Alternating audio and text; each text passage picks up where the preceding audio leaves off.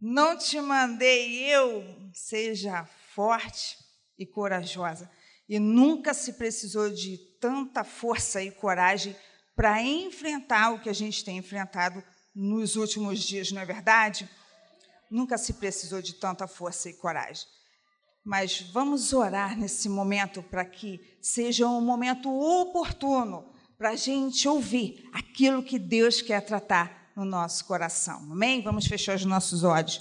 Senhor, esse momento é teu.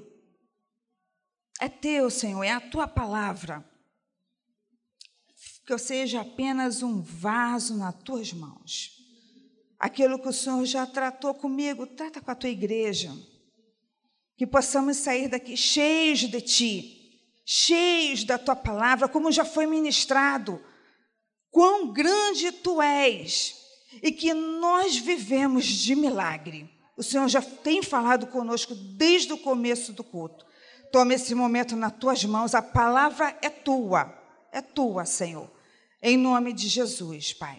Amém. E eu estou muito feliz que hoje eu estou com a família toda me acompanhando ali, meu eterno escudeiro, meu papito, irmã, esposo, filha. A outra não pôde vir estar tá assumindo lá a, o, o data show lá, então ela está comprometida hoje.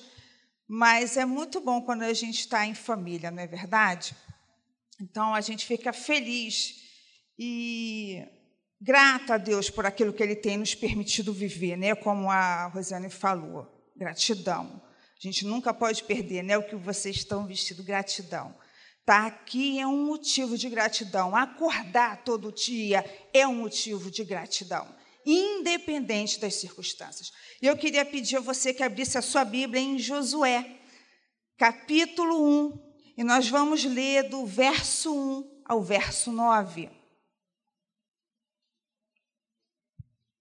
Josué, capítulo 1, do verso 1 ao verso 9.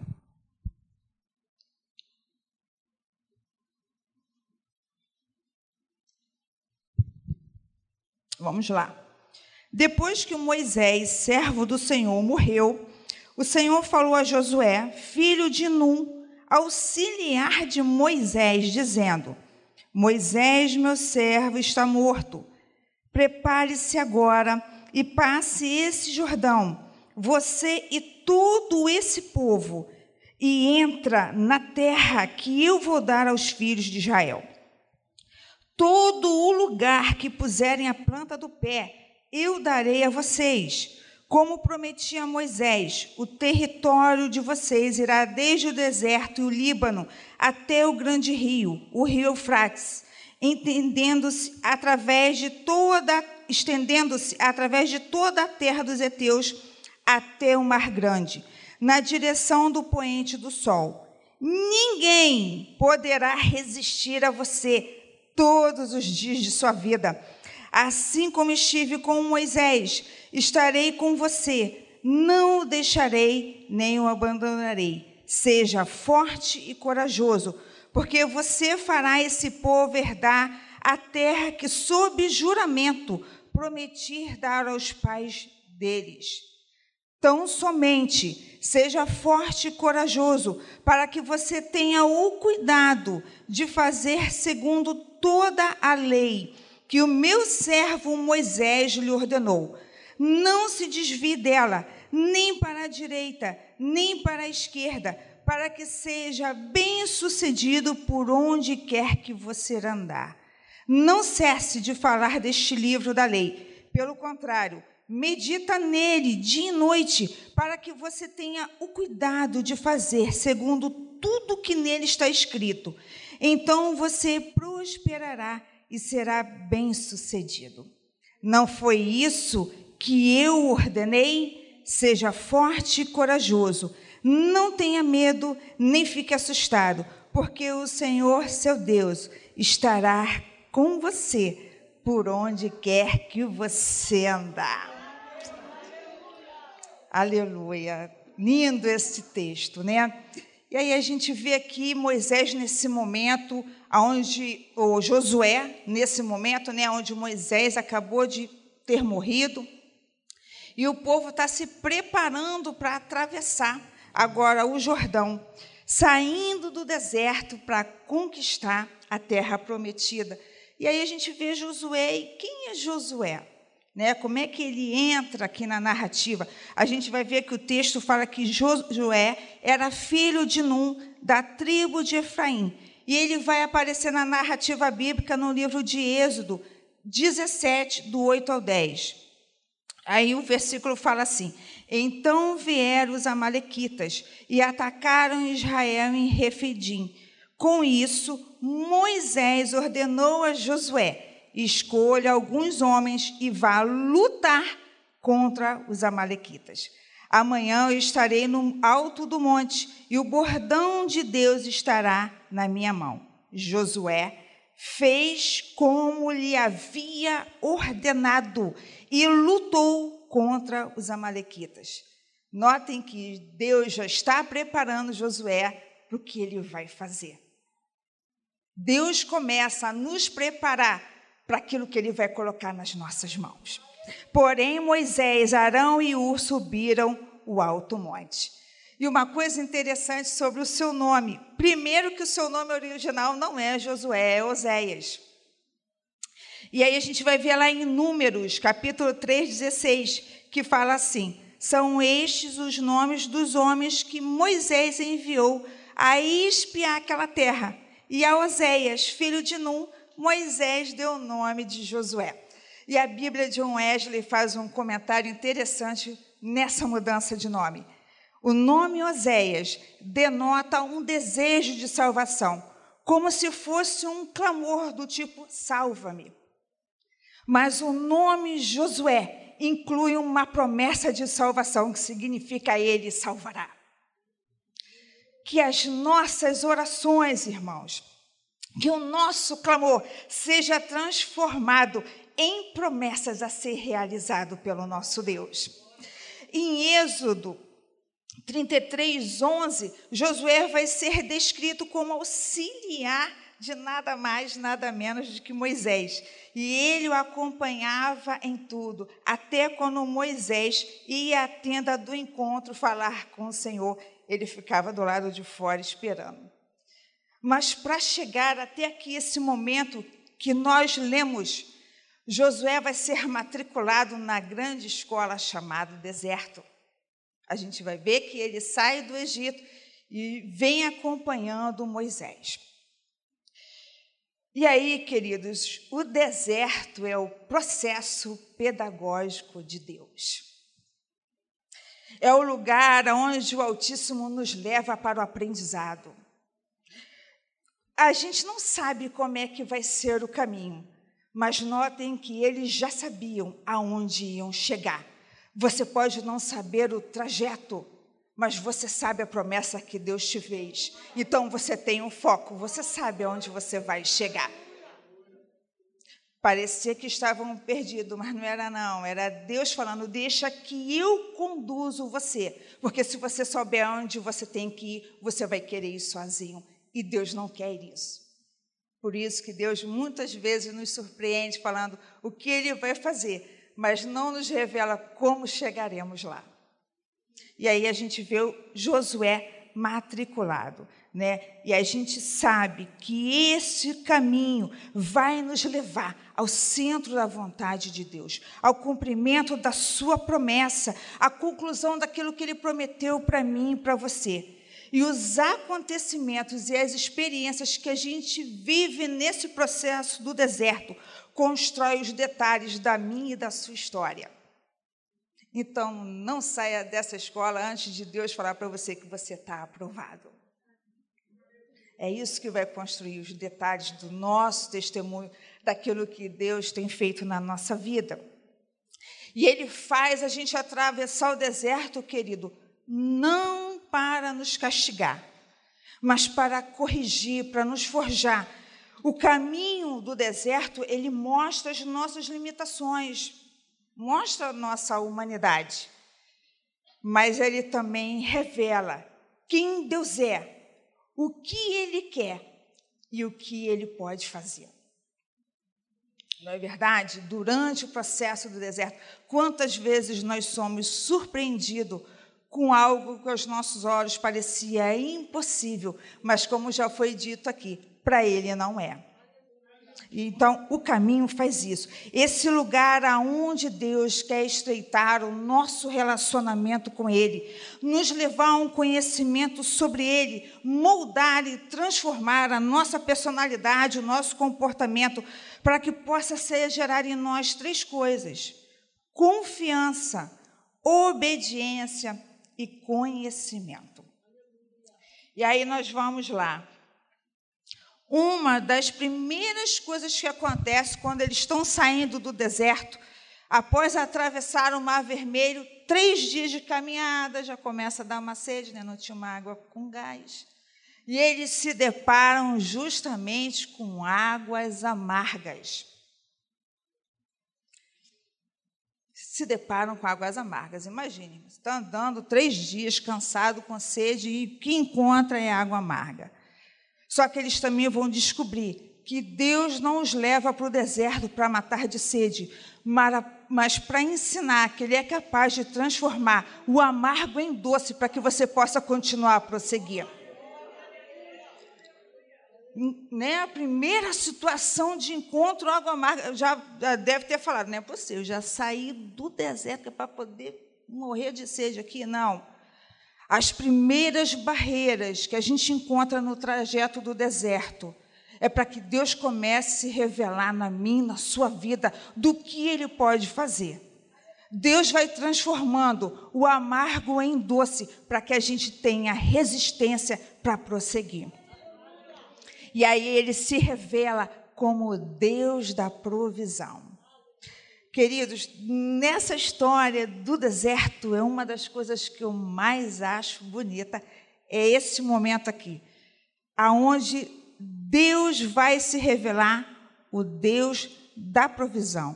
Abram comigo em Êxodo 16, do verso 15 ao verso 21.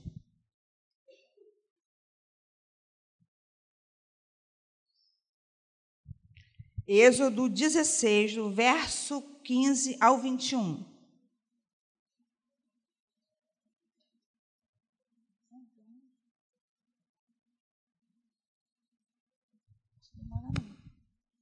Tá? Querendo saber se o relógio já está certo. Já está certo, né? Então vamos. É, então agora vamos correndo para chegar na terra de Canaã. Vamos lá. Verso 15. Quando os filhos de Israel vieram aqui perguntaram uns aos outros: Que é isso? Pois não sabia o que era. Moisés respondeu: Isso é o pão que o Senhor dá a vocês para comerem. Isso é o que o Senhor ordenou: que cada um recolha o que se consegue comer, dois litros por cabeça, segundo o número de pessoas. Cada um pegará para todos os que vivem em sua tenda Assim o fizeram os filhos de Israel, e recolheram uns mais, outros menos, conforme a medida fixada. E não sobrava para quem havia recolhido muito, nem faltava para quem havia recolhido pouco, pois cada um recolhia o quanto conseguia comer. Preste atenção, irmãos, aí Moisés diz a seguinte frase: ninguém deixa nada para o amanhã seguinte. Eles, porém, não deram ouvidos a Moisés, e alguns deixaram do maná para a manhã seguinte, mas deu bichos e cheirava mal. E Moisés se indignou contra eles. E aí a gente vai vendo que há um Deus interessado em nos alimentar diariamente com algo fresco, com palavra nova, como é nova a sua misericórdia a cada manhã. Ele quer desenvolver em nós, com isso aqui, a capacidade de descansar nele, de confiar no seu cuidado, trabalhando em nós a minha e a sua ansiedade. Ansiedade é gerada pelas incertezas. Então, quando você anda ansioso demais, você está dizendo que Deus não está te olhando, ou que você não está confiando naquilo que Ele pode fazer. 1 Pedro 5, 7 vai falar: lancem sobre ele todas as suas ansiedades, porque ele tem cuidado de vocês. Eu vejo três princípios, irmãos, para a gente receber a provisão divina: confiança, perseverança e obediência. Se eu confio, eu descanso, eu não me preocupo. A nossa confiança no agir de Deus nos leva à obediência. É ou não é verdade? Porque se você confia, você obedece, você sabe que vai se cumprir aquilo. Quando você confia numa pessoa e sabe que ela cumpre com a sua palavra, aquilo que ela faz, você descansa, porque ela disse para você que vai fazer. Mas percebam comigo o verso 19 e 20 desse mesmo capítulo. Então Moisés disse: Ninguém deixe nada para a manhã seguinte. Eles, porém, não deram ouvidos a Moisés, e alguns deixaram do manar seguinte para a manhã seguinte, mas deu bicho e cheirava mal, e Moisés se indignou contra eles. Quem tem filho aqui vai entender esse processo, quantas vezes a gente fala para os nossos filhos, né? Oh, abençoado, né? Isso aqui, aquilo, não pode fazer. E aí você fala as consequências. Mas, de repente, ele chega com aquela cara amarela né, e fala: então, né, aquele negócio que você falou que não era para fazer, eu fiz. Irmãos, vamos falar a verdade: sobe ou não sobe aquela indignação, né? Mas eu falei que não era para você fazer, eu não avisei. De repente, as consequências não vão ser grandes, vão ser contornadas. Mas aqui, queridos,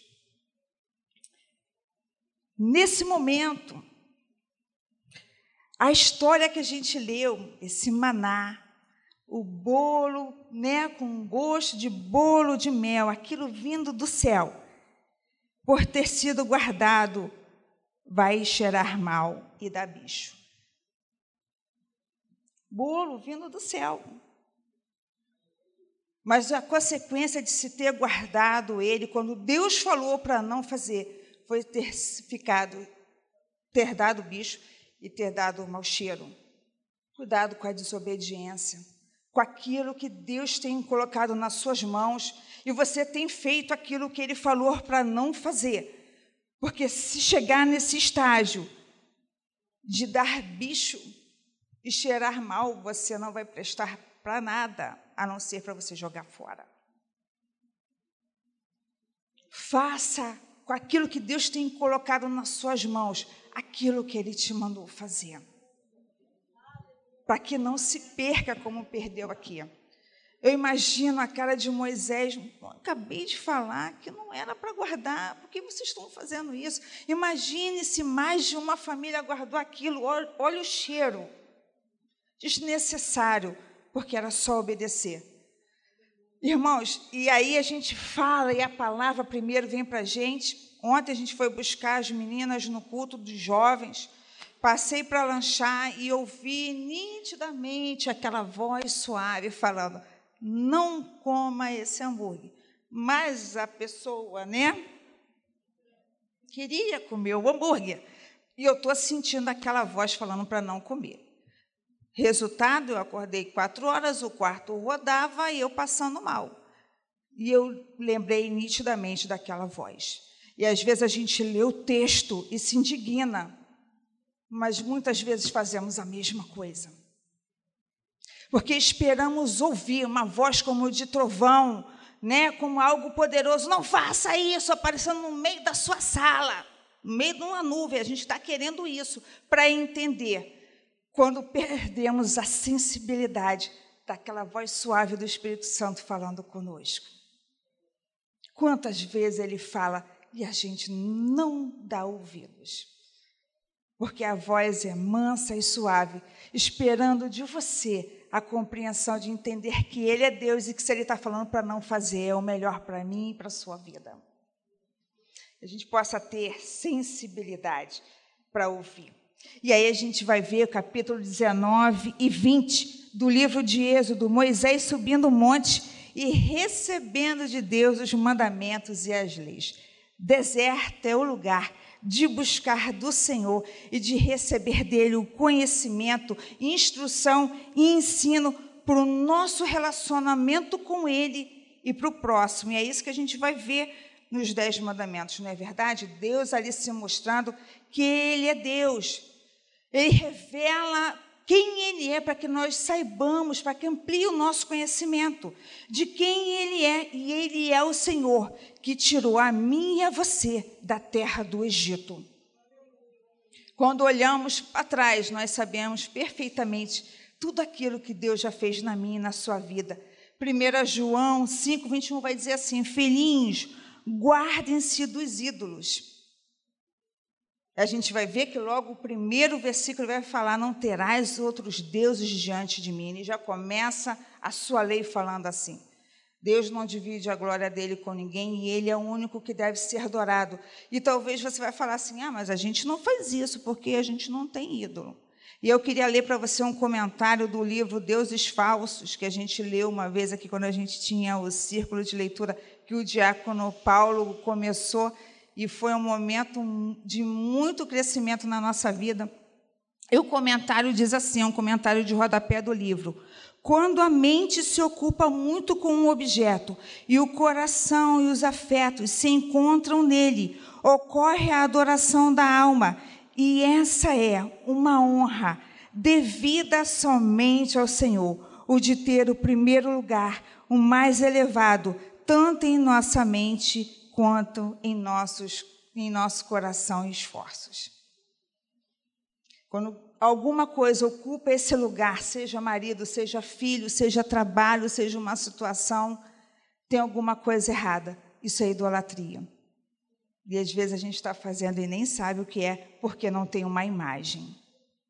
Mas se está ocupando do centro da sua mente, do seu coração, dos seus esforços, tem alguma coisa errada. E ele vem mandando esses, né, trazendo essas leis e mandamentos para estabelecer limites, estabelecer regras para que a gente seja pessoas melhores. Para que haja em nós um coração e um posicionamento, um relacionamento com Ele de aliança e compromisso. Deus espera de nós um relacionamento de aliança e de compromisso. Deus sempre faz a parte dele. A gente é que às vezes não faz a nossa. E aí os mandamentos vêm para isso, para Deus se revelar quem Ele é, o que Ele espera, que a gente se relacione com Ele e com o próximo. Deserto também é lugar aonde o tabernáculo é armado e a glória do Senhor se faz presente. Ele sempre se apresenta no meio de nós. O lugar pode ser hostil, mas o ambiente sempre é favorável para Deus se fazer presente. E eu imagino no meio do deserto, quando eles olhavam para o tabernáculo e aquela glória daquela nuvem sobre aquele tabernáculo, olhar para ali e saber: Deus está ali. Não é diferente na minha e na sua vida, quando a gente tem esse lugar de busca, aonde Deus se revela, e você pode olhar para Ele e dizer: Deus está aqui. Deus está aqui. Deserto também é lugar aonde Deus se faz presente. Aonde Deus quer se revelar, aonde o ambiente pode ser transformado, mesmo que seja deserto. E aí a gente vai ver isso em Números, capítulo 13. E aí a gente né, vai chegando agora um momento aonde Moisés vai mandar os espias a terra prometida.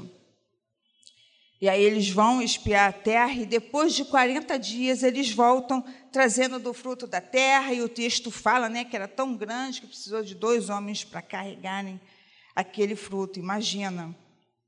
Que lindo não devia ser, né? E eles chegam com um comentário de tudo que eles viram durante esses 40 dias.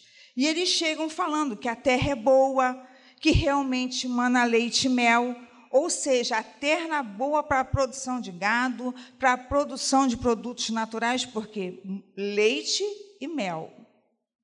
Então, eles confirmam a promessa, amém? Eles confirmaram para Moisés que a terra era realmente assim.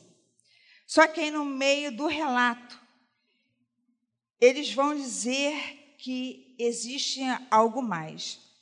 Percebam que os doze, ao entrar na terra, viram a materialização da promessa. Eles viram realmente a terra e o que Deus tinha prometido era verdade. Só que quando eles voltam, eles vão dizer que a terra também tem gigante. E desses doze, somente Josué e Caleb não vão se deixar intimidar com a presença de gigantes, nem pela presença do povo que habitava ali, mas focaram na promessa, enquanto os outros se acovardaram. A atitude deles diante de Moisés e da congregação, olha, olha o que o Senhor já fez até aqui.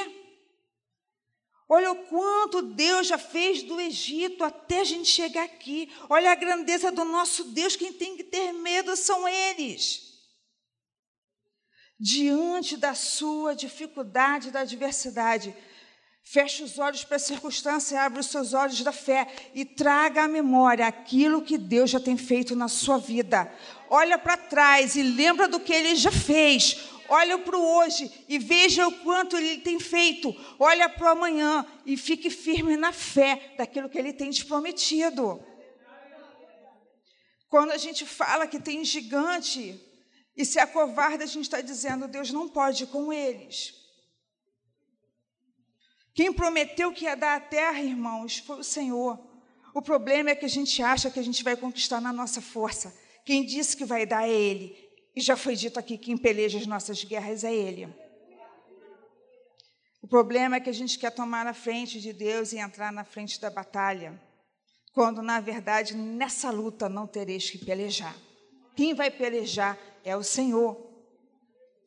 Sabe, irmãos, é, a gente pode até se intimidar, é natural, não é verdade? O medo é uma coisa humana, é natural. Mas a palavra de Deus, ela vem trazendo ânimo e força para a gente desenvolver essas características da força e da coragem. Romanos 8, 18 diz assim: Porque para mim tenho por certo que as aflições desse tempo presente não são para comparar com a glória que em nós há de ser revelada. Quando eu leio esse texto, eu sei que tem coisa maior guardada para mim.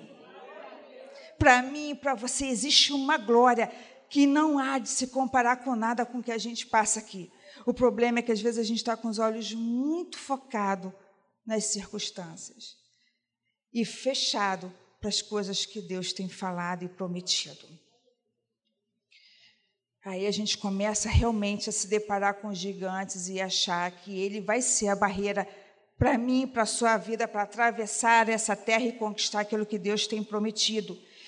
Irmãos, nenhuma pessoa gosta de adversidade, de ser atacada, de encarar a luta. A verdade é essa: a gente queria algo suave.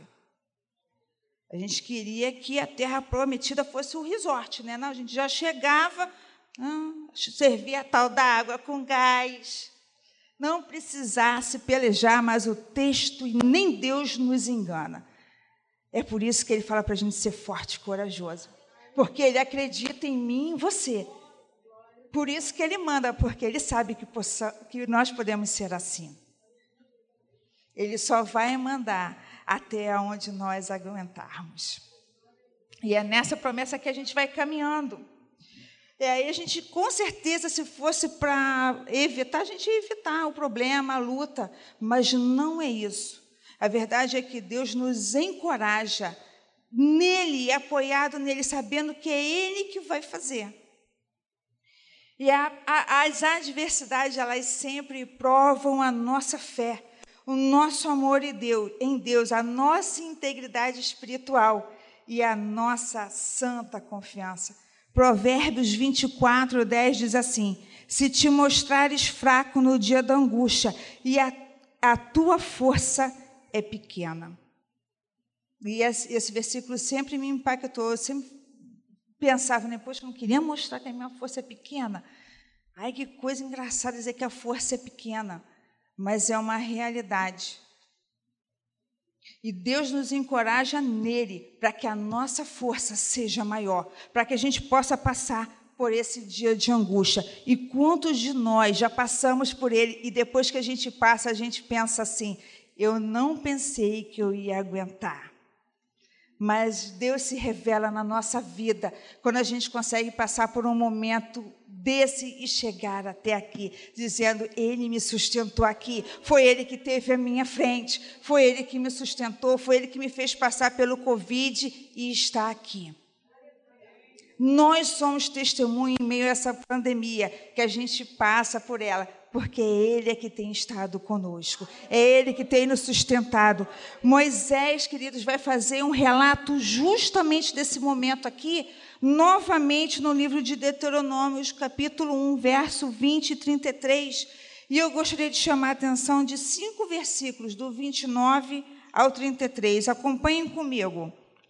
Deuteronômio 1, do 20 ao 33.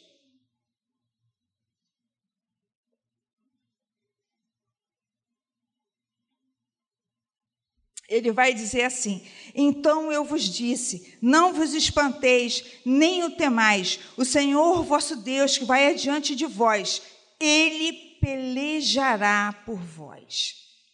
Foi o que eu falei, né, já que a gente acha que é no nosso braço mas é Ele que vai à frente da nossa peleja em todo o tempo, conforme a tudo que fez convosco diante dos vossos olhos no Egito, como também no deserto, onde vistes que o Senhor vosso Deus nele vos levou, como um homem leva seu filho por todo o caminho que andaste, até chegardes a esse lugar. Mas nem por isso crestes no Senhor vosso Deus.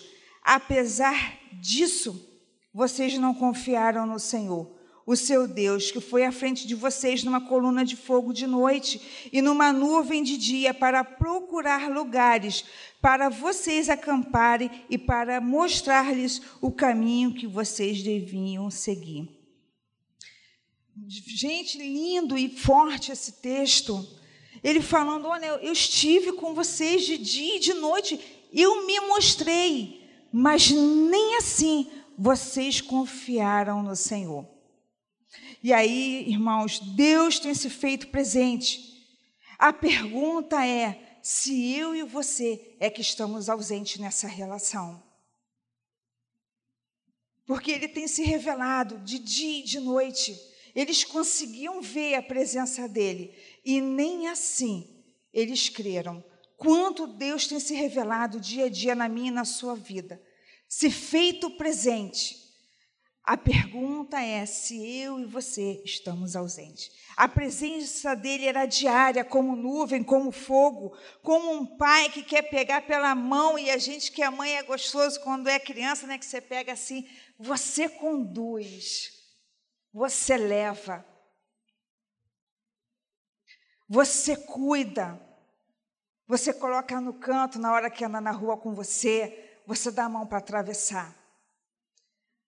Agora, a verdade é que a gente quer crescer e soltar a mão dele e andar sozinho.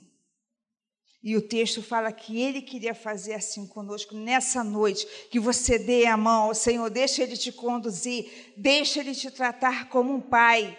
Todo pai quer ver o conforto e a provisão, e a gente vê Deus se revelando dessa maneira, para que nenhum filho se perca, e ele mostra isso na história até trazer Jesus para morrer na cruz, para me salvar e salvar você, para que a gente não se perca.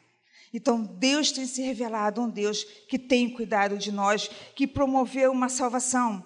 É claro que a jornada não é fácil, ela requer esforço físico, emocional e espiritual. A gente sabe que no mundo vai ter aflição, isso já foi dito. Não nos foi enganado, mas que a gente tivesse ânimo. Que as dificuldades não nos façam querer voltar como eles revelaram aqui. Chegou um momento dentro do texto que eles vão falar: será que o Senhor está mesmo no nosso meio? Depois, irmãos, de terem visto tudo isso. E às vezes a gente se espanta. E às vezes as nossas dificuldades e, e, e, e adversidades e luta encarada pelo nosso dia a dia, muitas vezes vem essa pergunta: Será que o Senhor está no nosso meio? Cuidado com a ingratidão, porque o tema nosso é gratidão, é agradecer. É não deixar que a ingratidão feche os nossos olhos para a presença de Deus no nosso meio. Quer deixar de andar em círculos como o povo de Israel? Pare de murmurar. A, a, o grande problema deles era a murmuração. Deus se indignou com eles de tanto que eles murmuraram. Que as nossas reclamações se tornem em orações. Que as lutas não nos impeçam de lembrar o que Deus já fez, de ver o que Ele tem feito e de alcançar o que Ele tem prometido. E não é só uma questão de otimismo, de falar para você, vai, você consegue. Mas é de ter a fé alimentada naquilo que Deus prometeu daquilo que Ele tem falado para mim e para você. Se queremos manter o nosso coração animado e não desanimado, precisamos olhar para o lugar certo. Dentro daqueles doze, Josué e Caleb olharam para o lugar certo, para a promessa, e não para a circunstância. Deus nos chama a um relacionamento de fé, de confiança e obediência, porque ao contrário disso, vamos acabar como eles, andando, andando e, e acabar morrendo no deserto. E é isso que nem eu nem você queremos nessa noite. Queremos continuar caminhando até chegar aquilo que ele prometeu, aquilo que ele falou que ia entregar nas nossas mãos. Daquela geração que saiu do Egito, dos doze, só Josué e Caleb entraram na terra prometida. E é com todas essas experiências que Josué chega aqui nesse capítulo que nós lemos, no capítulo 1. Ele vai chegar aqui depois de passar por essa e por outra, já não tenho tempo para relatar tudo que ele viveu no deserto, mas ele vai chegar assim. Tenham em sua caminhada pessoas como ele teve em Moisés, um líder, um instrutor, um homem que subia ao monte e que era um dos grandes profetas, foi considerado assim no deserto, que falou com Deus face a face. Que na nossa caminhada tenhamos pessoas assim. Não é verdade? E eu encontrei aqui em São João pessoas como Moisés, que me diziam: vai lá e faz, você consegue, você vai fazer, vamos orar, que nos leva a dobrar o joelho, que nos leva a uma vida de busca com Deus. Graças a Deus, porque na nossa jornada a gente encontra pessoas assim, como Moisés, que nos faz subir o monte da oração, de ter uma vida de busca e de presença de Deus. E Moisés sabia tanto da importância de ter um líder, né? ele sabe que Deus vai o levar e pede ao Senhor alguém para ficar no seu lugar. Alguém que lidere o povo, para que o povo não ficasse como ovelhas sem pastor. Números 27, 15 e 20, a gente vai ver esse texto, Moisés pedindo. E aí eu vou ler só o 18. Chame Josué, filho de Num, que é um homem competente, e ponha as suas mãos sobre ele. E aqui Moisés vai dar uma parte da sua autoridade a Josué. E aí a gente vai vendo que Josué já, se, já chega nesse momento com competência e com autoridade. Deuteronômio 34, 9. Ora, Josué, filho de Num, estava cheio do espírito de sabedoria, porque Moisés tinha, tinha imposto as suas mãos sobre ele, de modo que os israelitas lhe obedeceram e fizeram o que o Senhor tinha ordenado. E aí a gente vê Moisés, é, Josué com a bênção de Moisés sobre a vida dele, cheio do espírito de sabedoria, com competência e autoridade para assumirmos a missão que Deus tem colocado nas nossas mãos. É necessário buscar competência, sabedoria do alto e autoridade. Muitas vezes nos falta autoridade para dar ordem para o inimigo sair da terra prometida, para sair daquele lugar onde Deus tem falado para você que é para você agir assim. Que a gente possa nessa noite buscar isso, para entender o que é ser forte e corajoso. E aí a gente vê Josué entrando nesse momento, um momento emblemático. Ele vai substituir nada mais, nada menos que Moisés. Moisés acaba de falecer e ele agora está sendo chamado para ser o novo líder e levar o povo a conquistar a Canaã. E ele assume esse chamado embaixo de ordenanças e promessas vindas do Senhor, como a gente já leu aqui no capítulo 1 deixem sua Bíblia aberta, que foi o texto que a gente leu no começo, Josué 1, do 1 ao 9. E aí a gente vai ver que nesse texto que a gente leu, Deus vai falar com Josué três vezes para ele ser forte e corajoso, de tão significativo que isso era. Percebam que ele vai dizer para ser forte e corajoso. Coragem é a capacidade de agir, apesar do medo, do temor e das intimidações. Não é que você vai deixar de ter medo, mas a, a coragem vai sobrepujar a esse medo, porque você está indo confiando na palavra que Deus te deu. E aí a gente vai ser forte e corajoso nessa noite para cumprir a missão que nos foi dada, seja ela do seu lar, seja ela da vida profissional, seja ela da vida ministerial ou pessoal. Não é fácil, mas nessa noite ele nos chama a um posicionamento diante desse chamado para entrar na terra, para derrotar os inimigos que estão ocupando o nosso território e nos apossarmos da herança que ele prometeu para mim e para você. Esse é o chamado nessa noite desse posicionamento. Ser forte e corajoso, porque agora a gente vai conquistar aquilo que ele nos prometeu, independente de quem esteja ocupando a minha a sua terra, porque ele já disse que é nossa. Que nós possamos ser assim, definitivamente, irmão. Ser escolhido não é fácil, mas nós desfrutamos de experiências e, e momentos com Deus que ninguém vive se não tiver assumindo esse papel nesse relacionamento.